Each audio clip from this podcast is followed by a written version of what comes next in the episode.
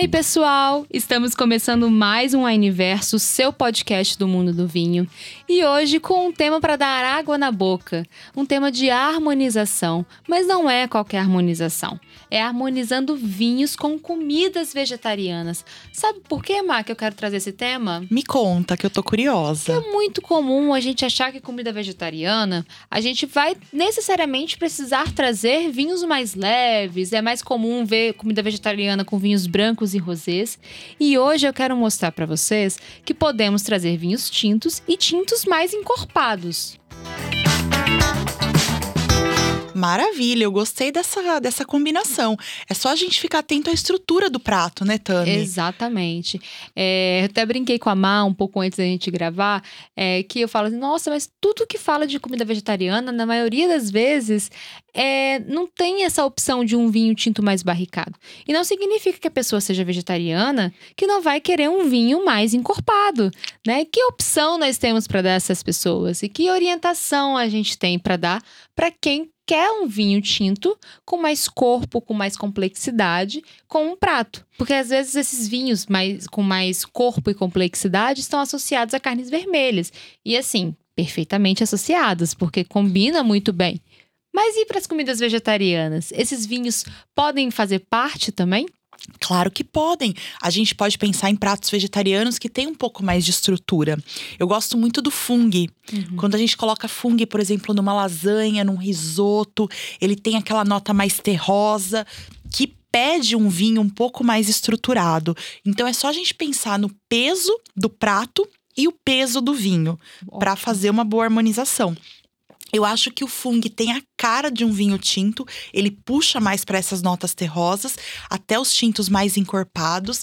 A gente pode pensar também, eu gosto muito de berinjela. Ótimo, berinjela. Uma lasanha de berinjela, tem um toquinho que pode estar mais defumado. É como se fosse fazer babaganuche, né? Você pegar e defumar a berinjela. Ela, ela traz uma nota berinjela para mim quando tá com essa nota defumada, ela combina muito com Syrah e Cabernet Sauvignon. Gosto muito, porque tem o toque mais especiado também, além do defumado. A gente pode pensar desde uma caponata até uma lasanha, então tem uma versatilidade imensa aí que dá caponata pra gente. Caponata e merlot, gente, já anota aí. Para mim, caponata e merlot é uma combinação sucesso. Sucesso. Tô gostando. E aí a gente pode pensar no que mais? Uma abóbora. Ah, legal. Porque quando. Ah, desmistificando, assim, né? Trazendo essas informações e, e, com base no que a Má falou, de prestar atenção no prato e prestar atenção no vinho. O que, que é prestar atenção no, no peso do prato e no peso do vinho? É, a gente tem que entender qual é a proteína que a gente está trazendo para esse prato. É, o nível de gordura que esse prato tem. É, o, o, o, tipo de molho que você escolheu é um molho mais ácido, é um molho mais denso, é um molho mais especiado. Entender o molho que a gente trouxe. Entender também o ponto de cozimento. Você está assando, você está cozinhando, você está fritando, você está defumando, né? Grelhando. Tudo isso vai te aj ajudar a entender o peso do prato. Um exemplo aleatório, tá? Um filé de frango. Se você grelha ele sem nada na frigideira, sem óleo nem nada, você dá um peso para ele. Agora, se você deixa ele marinando, faz um molho de mostarda, alguma coisa, né, pro mesmo filé faz de frango. Um curry ali pra faz um frango. curry, o mesmo filé. A gente tá falando de um filé que eu posso é, selar apenas na frigideira. Se, se você tiver aquela antiaderente sucesso maravilhoso, nem óleo, nem azeite você precisa. E colocar com um leguminho, eu tenho um peso. Eu vou ali com Chenin Blanc, eu vou ali com Sauvignon Blanc, vou bem no branquinho. Agora, se eu pego esse mesmo filé de frango, faço um molho carregado no, no, molho de tomate, no extrato de tomate. Não sei, Especiarias. Espe eu já vou no tinto. Agora, se eu pego ele e trago um, um curry, trago é, uma, umas notas um pouquinho especiadas, uma pimenta biquinho levinha, eu já vou talvez para um torrontês né? Ou um moscatel, a depender do nível de picância que eu colocar nesse meu prato. Eu estou falando, notem que eu estou falando o mesmo filé de frango para vocês em três versões diferentes.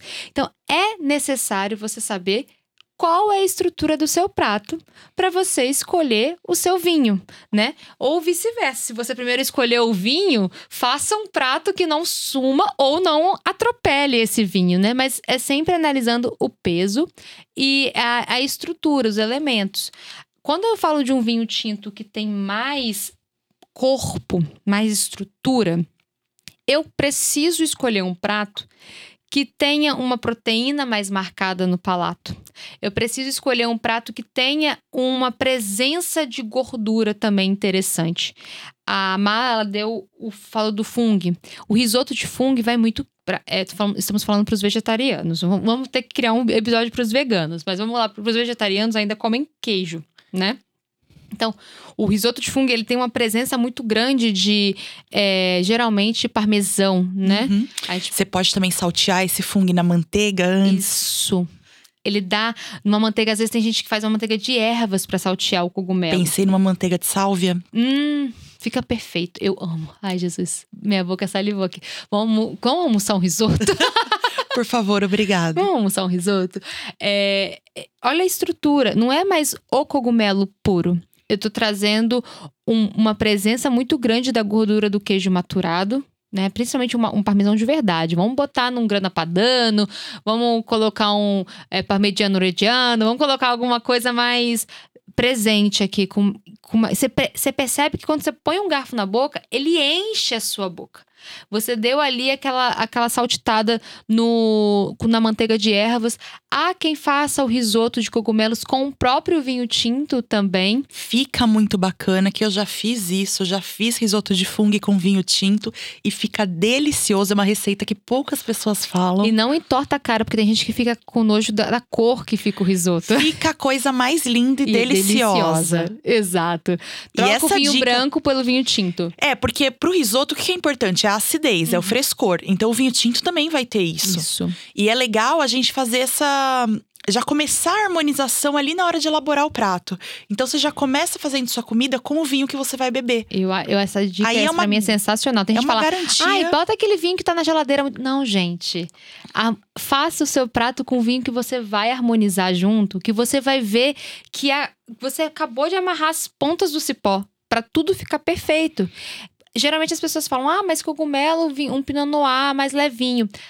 Esse risoto de fungo aqui, você já consegue trazer um vinho mais é, denso, mais encorpado. Você já consegue. Você pode estar no pinot, mas um pinot de barrica, né? Um pinot com mais barrica. Eu, eu gosto dessa ideia com do, desse, dessa proposta desse fungo mais estruturado, desse risoto, com uma Syrah. A própria Cabernet Sauvignon fica muito boa também. Agora, se a gente for para Itália, aí, você dá para você fazer uma harmonização com Piemonte, porque é muito comum as trufas nessas regiões. Então, esse toque terroso com os vinhos e os vinhos tintos da região de Piemonte são tintos presentes. presentes. Eu pensei também nos cortes bordaleses, hum. que a gente tem ali Merlot e Cabernet Sauvignon. Perfeito. Pode ser tanto diretamente de Bordeaux quanto de outras regiões. Por exemplo, um corte bordalês no Chile, que fica bem interessante também. Ai, eu acho incrível. E entender, por exemplo, um mix de queijos. Quando você faz algo com mix de queijos, geralmente é, junta aí uns quatro queijos diferentes. Se você bota uns queijos frescos, é, Vai ter um peso. Vai ter um peso, né? Um, oh, meu Deus, fugiu uma ricota. uma ricota, um mussarela de búfala. Essas coisinhas mais fresquinhas, ela vai pedir um vinho branco, um vinho rosé mesmo.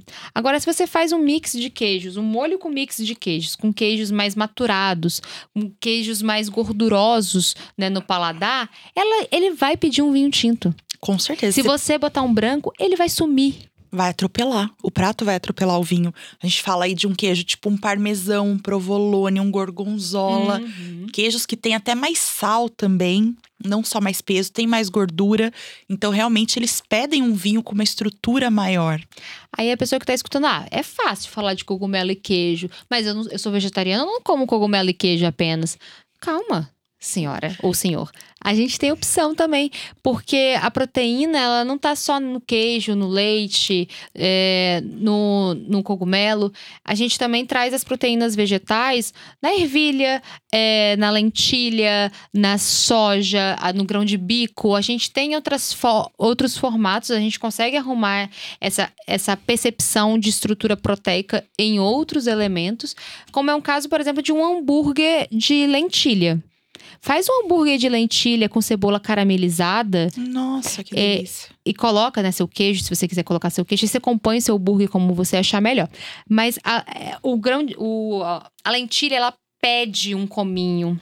A lentilha ela pede uma pimenta do reino, é, uma folha de louro, né? A lentilha combina muito com esses temperos que são temperos de carne vermelha. Uhum. Não. Se você fizer uma almôndega também, Nossa. um falafel, uma almôndega ao molho ao sugo, uma almôndega de lentilha ao sugo, eu já vou na Sangiovese direto. Eu Delicioso. nem passo por outro lugar, eu já vou direto para uma Sangiovese. Uma uva bem gastronômica. Uma uva bem gastronômica. Agora, se eu penso num hambúrguer de lentilha, bem condimentado, bem nessa pegada, como se eu estivesse temperando um hambúrguer de carne vermelha mesmo, eu vou trazer um cirrá para minha harmonização. E eu vou trazer um cirrá potente. Eu vou trazer um cirrá com passagem por barrica, porque eu quero que meu cirrá traga essas especiarias marcadas. Eu quero que o meu cirrá traga até notas defumadas para eu fazer essa harmonização. E que tenha peso também. E que tenha peso, porque a lentilha é densa. Ela não é uma coisa principalmente quando você vai fazer o burger, você tem que tirar ela um ponto antes para ela não ficar aguada, senão você não vai conseguir dar ponto. Mas ela, ela tem peso no paladar, ela preenche bem o paladar. Uma cirrá mais encorpada vai acompanhar muito bem. A gente falou da, dessa almôndega, né? Pode ser almôndega de soja, pode ser almôndega de grão de bico, pode ser almôndega de lentilha. E se eu trago um, trago um molho vermelho, eu vou querer um tinto gastronômico, que para mim, gas, tinto gastronômico é sinônimo de Itália. Com certeza. Sabe que eu pensei também? Um quibe de abóbora, hum. de repente. Ai. A abóbora tem uma, uma nuance um pouco adocicada, a gente pode dizer. Fica muito bem ali com o merlot mais estruturado. Fica um merlot um pouco mais pesado. Eu gosto muito de abóbora com merlot. Então acho que é uma excelente harmonização. A gente tem merlots fantásticos. França, Brasil tem merlots fantásticos. Argentina, Chile. A gente tem Estados Unidos. Então assim, opções não faltam de vinhos mais estruturados pra gente harmonizar. E pratos. E pratos. E aí, olha, eu tô muito orgulhosa desse episódio, porque é justamente para sair do vinho levinho, do tinto levinho, ou o branco, o rosé. A gente sabe que dá certo. Mas eu quero que você saiba que o tinto mais encorpado. Eu vou até mudar o nome desse episódio. É tipo harmonizando vinhos tintos encorpados com comidas vegetarianas. Porque é, é sobre isso. Você não precisa é, negar o vinho tinto. Exatamente. Encorpado. Porque o seu prato não tem proteína animal. Perfeito, Tami. E é, é isso. Dá para fazermos guisados de Nossa, legumes. Nossa, delicioso. Guisados é muito comum legume com carne, mas você pode trocar a carne por uma proteína à base de grão de bico, alguma coisa, fazer um guisado mesmo, aquele mesmo molho mais grosso, mais condimentado. Guisado é uma coisa muito portuguesa, né? Mas é. Eu acho que quem é vegetariano é expert em receitas maravilhosas. E aí a dica principal é pensar mesmo nisso que a gente falou: no peso do prato, na maneira de cocção, nas especiarias que você vai levar, para poder ter uma harmonização é, vamos dizer assim, mais estruturada com o vinho tinto. E vai ser sucesso. E, e vocês me contam, façam e me contam, deu certo fazer essa harmonização de tintos mais encorpados com comida vegetariana? Eu tenho certeza que vai dar certo. Eu tô fazendo uma pergunta só para você refletir sobre. e eu quero dicas de receitas também, ah, porque é. eu fiquei com água na boca aqui. Né, inclusive, a gente tá doido pra sair da gravação, almoçar um risoto. Eu já eu, eu, eu, vou, eu vou cobrar. Produção, eu vou cobrar o risotinho de almoço.